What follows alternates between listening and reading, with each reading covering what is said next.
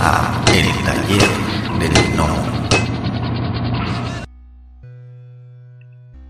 Hola, ¿qué tal mis estimados gnomos? Estamos aquí reunidos, rejuntados, congregados, como todas las semanas, pues aquí iniciando una eh, nueva serie de episodios y en esta oportunidad tenemos a un dibujante ilustrador mexicano que pues ahorita me, corregirá, pero saliendo aquí de estas tierras áridas del norte de México, aquí en Chihuahua, eh, pues entre su trabajo, pues ha estado trabajando en un par de editoriales desconocidas llamadas Marvel Comics y DC Comics. También trabajó por ahí en Tokyo Pop. Eh, ha estado, ha sido ilustrador eh, para compañías también así desconocidas como Blizzard, Nintendo, Cartoon Network, ¿verdad? Pura, editorial que, pues que no. Sí, que nadie conoce. Sí, nadie conoce. Y este, bueno, sin más preámbulos, con nosotros está el buen Héctor Sevilla, el Sevilla, el Pesadilla, no sé cómo quieres que te digamos. Eh, Sevilla está bien. El Sevilla, perfecto. ¿Cómo estás, mi estimado? Bien, gracias por la invitación. No, gracias a ti por este por aceptar la, la, entrevista. Y pues vamos a comenzar con la, con la pregunta del podcast. Eh, ¿Cuál es el primer recuerdo que tienes acerca de este mundo de los cómics y todas estas cosas buenas de la vida que nos gustan tanto? El primer recuerdo. Sí. Fíjate, no sé si te acuerdes, pero en aquel tiempo no me acuerdo cómo se llamaban, pero eran como los Oxos que habían por la ciudad. Y yo no podía conseguir números de Spider-Man.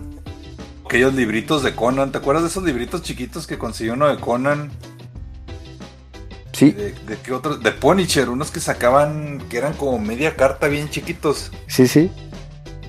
Estaban bien padres. Yo creo que eran las primeras veces que que empecé con el número de Spider-Man. Yo creo que fue de los primeros cómics que compré. Estaba muy chiquito. Todos eran de novedades. Pero yo tenía como, ¿qué serán? Como 9, 8 años. Estaba bien chiquito. Me acuerdo que tenía un número y ese lo redibujaba y lo redibujaba y lo redibujaba, me acuerdo. ¿De qué? ¿De Spider-Man? Sí. O sea que empezaste con, con, con el vecino. No, pero más, no, más bien desde antes. Yo, yo te decía de, los de superhéroes, pero por ejemplo empezaba uno con los de Capulina. No sé si te acuerdas esos. Chiquititos. Sí, me gustaba mucho el programa de Capulina, me acuerdo de niño. Eh, sí, esos, eran los, los famosísimos Capulinitas. Sí, esos, cómics eran muy padres. Sí, y ahorita son bastante, eh, bastante complicados de conseguir como eran cómics de literalmente que te podías poner en el en el en el bolsillo trasero del pantalón, se terminaban destruyendo ahí de que te ponías a ah. correr, jugar canicas, lo que sea y se destruían. Pues de esos primeros acercamientos que tuviste, eh, vaya, desde ahí, desde esos capulinitas, de esos este, Spider-Mans, los Punishers, ah, esos estaban marcados como, como para mayores de 18 años, pero pues también a los tenderos no les importaba vender, pero cuando te caían esos, esos, títulos en tus manos, ¿qué pensabas en ese momento? Se me hacía muy interesante la historia, me acuerdo que sí llegué a comprarlos como hasta el pero ella estaba un poquito más grande cuando compré esos. Creo que ya en secundaria o algo así. Pero están muy padres. Creo que junté hasta el número 20. No sé si, si llegaron sacando más y más. Me hacía muy interesante el personaje. Sí, pero eh, cabe una pequeña anotación ahí. En los Punishers publicaron los Daredevils de Frank Miller.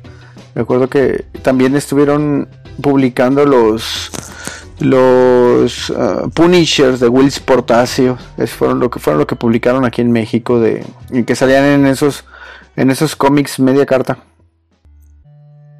está- están muy buenos. Y en esa, o sea, vaya, ese primer acercamiento que tienes, desde ahí te nace el, el, vaya, el gusto por dibujar o tú ya lo tenías desde antes. Desde antes yo ya dibujaba. Desde antes, ¿cuándo? Mis propios cuentitos y cosas así, sí. Típicos dibujitos que hacía uno en las libretas y. Cosas por el estilo, las tortugas ninjas que las veía uno en la caricatura y se ponía uno a dibujarlos. Sí, claro. Sí, sí, sí. Es que era parte. Era parte. eh, Por lo que veo, te tocó toda esa época de, de los noventas, ¿no? De la muerte de Superman y todas esas cosas. Cuando fue el boom, por así decirlo. Ese, ese boom eh, que despegó todo el cómic en México. Sí. Fíjate que yo no era. Yo no era fan de DC. Creo que a lo mucho que compré DC era el cómic de. de Spider-Boy porque lo dibujaba Ladrón, otro mexicano. Sí. Lo compré porque me había gustado mucho el arte, pero sí que. Ah, no, los de Kingdom Come también los compraba. Muy buena historia de, DC. Me sorprende porque no la han hecho trilogía. Tienen una buena historia para hacer la trilogía y no la han. Nunca la han movido. Para el Kingdom Come. Eh, es que. co- Como que. Bueno, a mi muy particular forma de, de ver las cosas. Como que no es momento, ¿no? Ah, actualmente en el momento que estamos grabando este podcast, yo en lo personal pienso que no. Como que lo echarían a perder, ¿no? Con todas esas cosas que, que están de moda ahorita. A mí se me hace que le darían en Ahora- al traste. ahorita andan, salen de rumores que ahorita están en quiebra la compañía y que andan reestructurando. Por eso estado despidiendo mucha gente y cancelando proyectos. Sí, es que la gestión de, de Jim Lee precisamente no fue muy muy buena, por decirlo de alguna manera. Sí, que le copió a Marvel, dices tú. Pues muchas decisiones malas. Eh, a mi muy particular, este, mi- desde mi muy mm, particular punto de vista. O sea, yo creo que que malas ideas, mal aplicadas y pues no sé. Es que Jim Lee es buen artista, pero no sé, como editor, la, pues puede checar errores anatómicos y cosas así, pero creo que es muy difícil saber tener ese olfato para los negocios. Sí, claro. Sí, sí. Sí, un ejemplo en ese sentido, pues es por ejemplo Joe Quesada, ¿no? Cuando estuvo en, en Marvel, pues fue una gestión completamente diferente. O sea, también muy buen artista, pero cuando estuvo de editor en jefe, o sea, Marvel también tuvo sus altibajos, pero eh, más altos que bajos en su gestión. A mí también particular manera de ver las cosas. Sí, fíjate, ahí me ha tocado por experiencias de otros amigos que están en- en- trabajando para editoriales. No voy a decir nombres ni nada. Sí, no te parece. Pero muchas veces los editores son bien flojitos. Entregas la página y ya la revisan, la prueban, la checan dos veces y luego ya. Luego después se dan cuenta una semana antes que, ah, no, que, que tienes que cambiarle aquí y allá.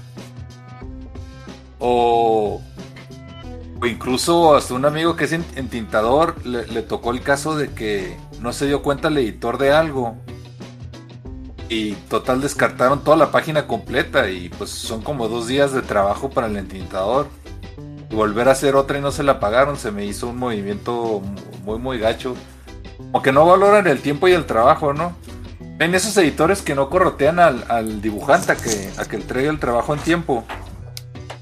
Y haz de cuenta la avientan todas las hojas así casi una semana antes para que las entinte las 21 páginas, dices tú.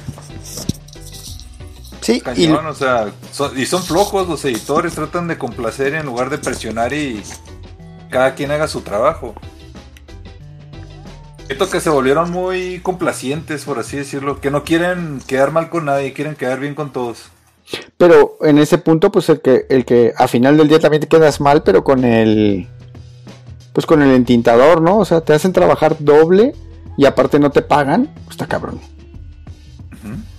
Está cabrón. Sí, hubo, hubo hasta unos editores que no le, no le ponían crédito en la portada, haciendo que él entintó, dices tú.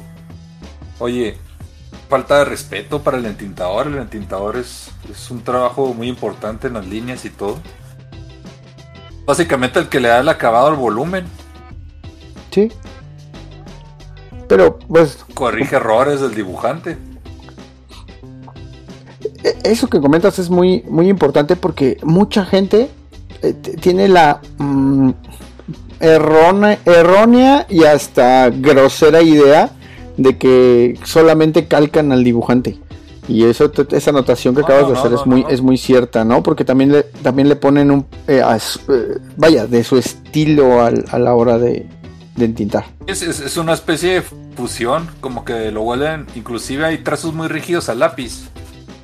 Terminan muy orgánicos o, o muchas veces las, las, líneas son tan perfectas que se ven muy muertas y el entintador le pone un texturitas y cosas así que hacen que se vea realza las cualidades del dibujante todavía más.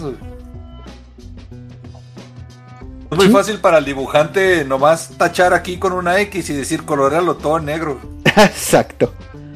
Ni siquiera ellos tienen el tiempo de colorearlo con lápiz. O sea, también hay dibujantes muy, muy huevoncitos, pero es un equipo, ¿no? O sea, también para qué perder el tiempo si, si tienes fe en tu entintador y, y sabes que te lo va a dejar bien padre.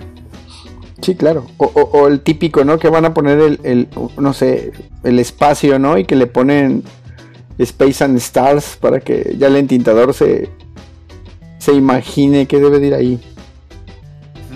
Y por ejemplo hay otros casos, no sé si supiste hace mucho un caso muy sonado de un cuate, no acuerdo para qué compañía era, pero en el fondo puso una zapatería judía. Ah, venía una especie, algo antisemita, no sé qué. Y el editor nunca lo vio y lo mandaron a imprimir. Y cuando salió, todo el mundo puso un escandalote. Corrieron al dibujante y a mí se me hizo. Pues se me hizo gacho, porque ese es un error que el editor debe poner atención, ¿no? Que diga, oye, gente se puede ofender por esto, cámbiaselo o algo así. Y el editor no se dio cuenta y despiden al dibujante. Dije, pues no se me hace se me hace muy ético eso también. Ahí lo. Está, está dibujado con calidad y todo. Y, si se le pasó. es como si. Como si se equivocaran en un texto y corrieran al dibujante que dices tú. O el, de las letras. Lo que el que le da, pone el sello y da luz verde es el editor, ¿no? Sí, claro, claro. Ahí, pues, eh, vaya. Si fue por una cuestión de, ideología, ¿no? del, dibujante, pues lo más lógico era de que, pues a lo mejor, ¿sabes qué? Pues te, pues te, pues no te, no te pues castigo, eh, pero... El artista dijo que no era, no era tanto ideologías, pues que muchas veces, sabes que los tiempos de entrega son cortísimos. Buscas referencias por internet y muchas veces las copias y no sabes ni... Ni qué onda. Sí, por ejemplo, puedes copiar 347 o 3448 y tiene un significado que realmente no sabes, pero te hizo padre cómo se veía la playera. A la hora de salir publicado, no, que fíjate que eso significa Mario Bros Forever o algo así, Nintendo nos puede demandar, entonces, pero tú cómo te vas a dar cuenta si nomás buscas referencia rápido. Claro. Muchos editores, en vez de de pasar más tiempo bien revisando las hojas. Parece como si pasaran más tiempo peleándose en Twitter. ¿No te has fijado? Deberían de pasar más tiempo cuidando el jale. Ah, pues, pues, pues cada quien, cada quien se, se, mete en las broncas que guste, ¿no? Sí, sí. Pero también hay editores muy, muy buenos. O sea, es dos caras de la moneda como en todo. Sí, sí, como, como en todo, ¿no? Hay buenos y malos. ¿Tú consideras a Jim Lee que no le faltó esa visión, dices tú? Yo en lo personal sí. Como artista, mis respetos, la neta. Pero como editor, eh, no, o sea, hubo, hubo cosas como que... Ah, se, que, pues sí, o sea, más pan con lo mismo. O sea, nada más, nada más nos cambiaron la mermelada de fresa por, mermelada de piña y cosas así. Os digo, evidentemente las cosas deben de ser cíclicas, ¿no? A lo mejor, pues, digo, ya sabes que ya sabes que en DC siempre va a haber una crisis. Este, y con eso pretenden medio arreglar todo. Pero. Pues no. Y los reboots. Sí. Eso también es algo muy molesto que estén reboteando historias a 3, 4, 5 números porque no les pegó de lo, ah, vamos a volverlo a sacar otra vez. Entonces, si tú lo estabas coleccionando y de repente te dicen, ¿sabes qué? Ya no cuenta lo que estás coleccionando, vamos otra vez cero. Entonces dices, ¿cuál es el punto de coleccionar? Si, si en un par de meses lo van a volver a rebotear. Claro. Y, y ahí es una falta de respeto para tu. Pues para el público. Sí, sí, sí está. Esas, esas ventas sabrositas de los primeros números. Claro, claro. Los coleccionistas, portada alternativa y. Sí, sí, claro. O sea, e, es, vaya, a final de cuentas, arrancas con el número uno y todo el mundo lo quiere comprar. Y los poquitos, bueno, que, empiece la, la, pues la onda y de agarrar y comprar el 2, 3, ya para el 4 se empiezan a caer las ventas y, ah, cancélalo, mátalo, hazlo y ya no sale y ahora vamos a moverlo con este otro acá y así. Ah, no. Esa moda de los noventas de, de sacar números unos como si no hubiera un mañana, no. sí. Porque eso los empezó Image a sacar esas cosas. Pero, ¿estás de acuerdo que en esa época, caso muy particular de Image, pues era lógico, ¿no? Era una, era una, era una editorial nueva y empezaron con sus, con sus miniseries. Y pues recuerdo, por ejemplo, eh, Savage Dragon, que fueron tres números. Y luego Cyberforce, que primero fueron cuatro. Y luego ya se convirtió en serie regular. Spawn casi se convirtió en los cuatro números en la una miniserie. Pero ya al final McFarlane pues decidió que mejor fuera corrido. Pero sí, pues sí, ¿no? A final de cuentas, pues era parte de, pues de la editorial que iba, que iba empezando. Pero bueno, bueno, continuamos contigo, mi estimado. ¿Cuál podrías considerar tú que es tu formación artística? ¿En cuanto a influencias o algo así? Sí, sí, sí, o sea, ¿cuál consideras tú que sea, o, sea, o si tuviste una formación artística como tal para, pues para, para dedicarte a esto y pues tus influencias en, en, en esta, en este medio? Yo era mucho de cómic americano, me gustaba Scott Campbell, Mike Turner. Me encantaban los detalles de Mark Turner que metía en sus trabajos.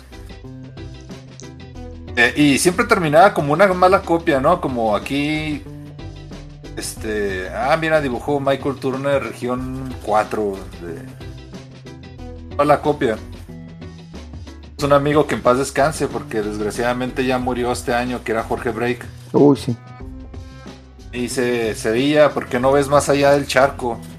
Así le decía Jorge Break, cosa que me decía, güey, ve, ponte a ver anime y cosas así. Todos estábamos en eh, un camarada que se llama Alejandro, que es un tromadote del anime, y eso me puso lo que era Furikuri. y a partir de eso me, me cambió la mentalidad cuando vi esa caricatura. Y empecé a dibujar anime, estilo tipo, pero no anime manga, manga, sino más bien como coreano, como tipo Hyundai Kim y así. Fíjate que las líneas me salían más fácil, era como si... Como si ya no sientes que estás copiando el mapa de la República Mexicana, ¿no? Cuando estás dibujando, que empiezas... ¿Sabes cómo? A lo que me refiero, que estás dibujando... Tienes que estar viendo cada estado y borre y borre. Y te, te empieza a dibujar, empieza a dibujar como algo más natural, que no tienes que ni ver referencias ni nada, empieza a fluir. Es cuando me di cuenta que a mí se me facilitaba más el estilo, un poco más manga, mangua, por así decirlo. Sí, mangua, que es el, estilo coreano, ¿no? Por así decirlo. Entonces, el buen, entonces el buen Jorge Break, en paz descanse, este fue el que te hizo renacer. Mándame. Iba a ser feliz, pero Jorge Break me sugirió eso y ya me arruinó mi vida ahí en ese momento. te, te arruinó o te, o te hizo este renacer? Porque pues es cierto, o sea, ese cambio de que te fluyan las cosas eh, debe de ser este revitalizante, ¿no?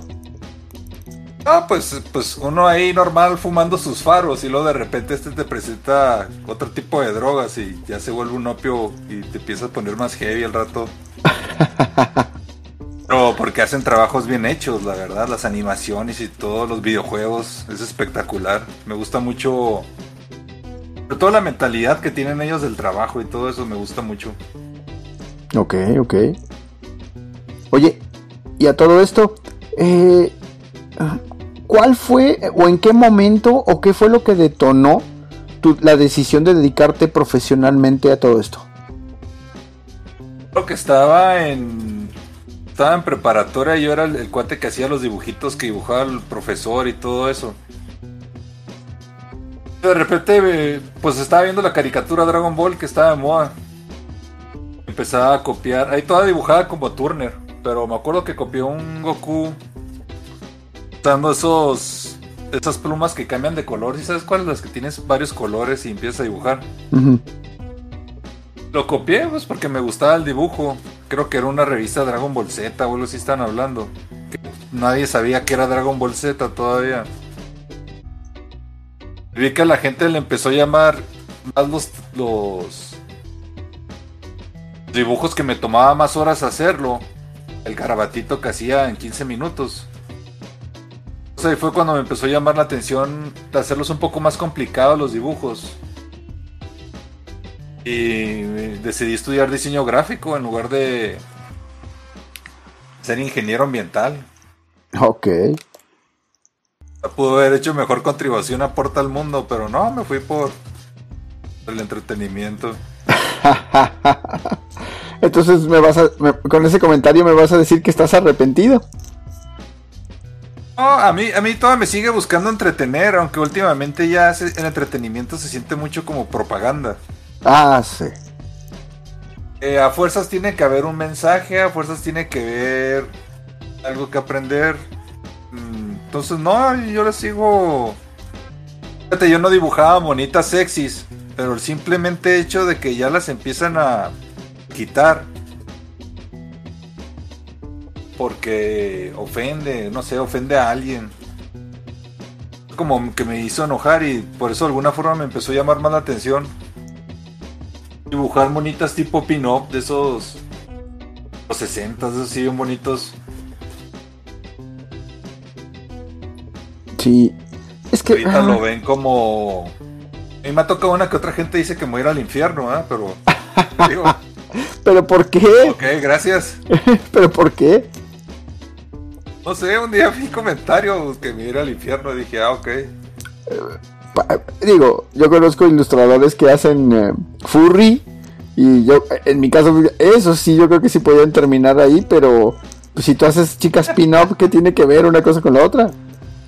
Sí, me, me- te digo, me criticó como si dibujara. si dibujara porno. Ajá. Digo, yo, yo ni desnudos hago, digo, ¿por qué me está.? Pues sí, es mucha gente. A lo mejor las, las vio demasiado bonitas o algo y. No, está no, bien, es que. ¿no? Pues es lo padre, cada quien tiene su derecho. Sí. sí. opinar. O sea, yo soy vieja escuela. Críticas negativas y positivas son bienvenidas. No que ahora ya tratan como de seleccionar las críticas que les convienen. Y amar tóxico a las que no te gustan. Claro, que, que tra- traes tu mensaje de odio, ¿no? Odias mi Ah, sí, trabajo. de odio. No, te digo, la- esa persona me dijo que me iba al infierno no porque me odia, pu- pues porque no me conoce, o sea, Sí, sí. pero sabría que de todos modos me voy a ir sin necesidad de dibujar. ok. Ok. Sí, pero, no, no, pues está bien. Pero lo que me refería es que sí, eh, últimamente no sé qué pasa en el estilo, pero muchas veces veo los videojuegos y ya Sí. no sé si es hombre o mujer el personaje, digo, ¿qué es? Fíjate que. Luego hasta me da miedo preguntar porque no se voy a ofender a alguien de que... Que si te fijas ahora las mujeres tienen la espalda más ancha que los hombres y luego los hombres no tienen contornos agresivos, se ven como redonditos con ropa de color. Y no, no, no lo digo en tono burla, lo digo porque me llama la atención el, Sí. el cambio de estilo. Sí, sí. Pero a mí, a mí la- las mujeres bigotonas nunca me gustaron. Entonces dijo, bueno, voy a formar parte de la resistencia. Los Es que, que- todavía creen que pueden haber bonitas sexys, ¿no? O sea, Sí, sí, y es que mientras sea sexy y no sea eh, cayendo en lo vulgar, pues digo, y es que desafortunadamente la línea entre lo sexy y lo vulgar en esta época ya es complicada, ¿no? O sea, ya, ya como que es, son temas eh, difíciles. Y ahorita que tú comentas eso, ¿no? O sea, eh, eso es muy al estilo de, de lo que hacía Square Enix, ¿no? En, en los 90s, 2000 que los personajes eh, eran medio andróginos, ¿no? Que no sabías muy bien si era hombre o mujer hasta que... Sí, sí, es, ese estilo sí, pero medio... haz de cuenta, pero ese era el típico un monito. En, en el anime es muy común que de repente hay un monito que se ve así. Y dices tú, wow, qué padre, ¿no? Pero cuando todos se ven así, ya no, como que se pierde lo que lo hacía especial a ese por verse andrógino. Claro, Todos se ven así, ya se pierde. Es como si te metieran en un salón de clases donde todas están pechugonas. Te aburres, las ves, las ves tú y ves una que no tiene pechos y dices, wow, qué bonita. es, exactamente... Que así es, o sea, uno busca lo que es diferente, lo que... O sea, sí, en, un mundo donde todo mundo es especial, nadie, nadie termina siendo especial. Yo creo que eso ya mucho en el entretenimiento, donde todos son perfectos, todo les sale bien. Aburren, son personajes que a mí en lo personal me aburren. sí, claro. Y, y, y retomando un poquito el tema, eh, eso, eh, yo también comentaba con un, con un dibujante, con un ilustrador que, que hace ilustración para videojuegos y comentaba que muchas veces las mismas compañías piden eso. O sea, oye, ¿sabes qué? Necesitamos que uno de los entre los personajes principales haya una mujer y un trans un, y tiene que ser alguno de ellos de color y este y es así donde dices tú, ah cabrón, espérate, pues entonces la libertad creativa dónde queda? Pero es que eso siempre ha habido. Lo que pasa es que antes los hacían interesantes los personajes. Por ejemplo, la película Scott Pilgrim. Ah, Creo que es lo más inclusivo que puedas ver ahorita. Si sacarías Scott Pilgrim ahorita, dirías, wow, qué tremendos, qué, qué valientes. Pero si te fijas, los personajes ahí son agradables. Wallace la pasa haciéndome reír todo el- cada momento que sale en la película. Eso atacaba de risa con Wallace. Sí lo conocía uno como Wallace, el mejor amigo de Scott Pilgrim. No decían Wallace, este, zona no hetero, bla bla bla bla bla. Ajá, ajá. Era lo bonito, pero ahora como que se enfocan más en la sexualidad, o sea, donde más caliguana que la historia en sí, o sea, también da risa, tengo ganas de que un día compren los Disney los derechos de Sailor Moon. los burros digan, ah, el primer personaje LGTB que sale en la historia de Sailor Moon y todos los fans de Sailor Moon van a voltear a ver porque eso no es cierto, o sea, eso, eso ya existe en Sailor Moon, güey, pero siempre pone, ¿no te has fijado que somos los primeros en esto, los primeros en esto, el prim- cuando sí sacaron eh, Black Panther, primer personaje afroamericano de Marvel y, y tú sabes que eso es un error, o sea, Blade, el que creó el universo Marvel, gracias al éxito del personaje Blade, se me hace la verdad un han desaprovechado mucho ese personaje, fuera para que hubieran sacado más películas, está muy, muy divertido ese personaje. Sí, claro, claro. Y, y, y Wesley Snipes era el pedo. El pedo con ese. O sea, es que era. Lo que, lo que hizo este. Robert Downey Jr. con Tony Stark, que es la encarnación de Tony Stark. Este. Wesley Snipes es Blade, güey. O ¿Se lo sea, crees? Porque, porque Robert Downey Jr. pues tuvo un problema muy gacho con las drogas y todo, entonces tú es perfecto para hacer Tony Stark, porque querían meter a Tom Cruise. Y Tom Cruise es carismático y todo, pues ya ves el exitazo de Top Gun, sí. pero no tiene ese Pues muchas gracias que han llegado hasta el final del podcast. Si les gustó el contenido, por favor, denos like, compartir, suscríbanse o pónganos un comentario en la plataforma donde nos escuchen para que podamos llegar a más personas. Muchas gracias. La voz y la producción de este podcast estuvieron a cargo de Adro, a un guion de El Piedra.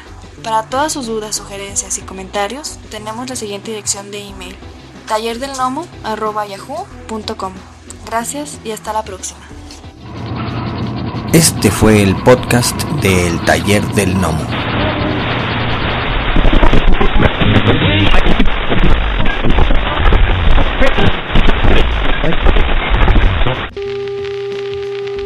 For the next 60 seconds, this station will conduct a test of the emergency broadcast system. This is only a test.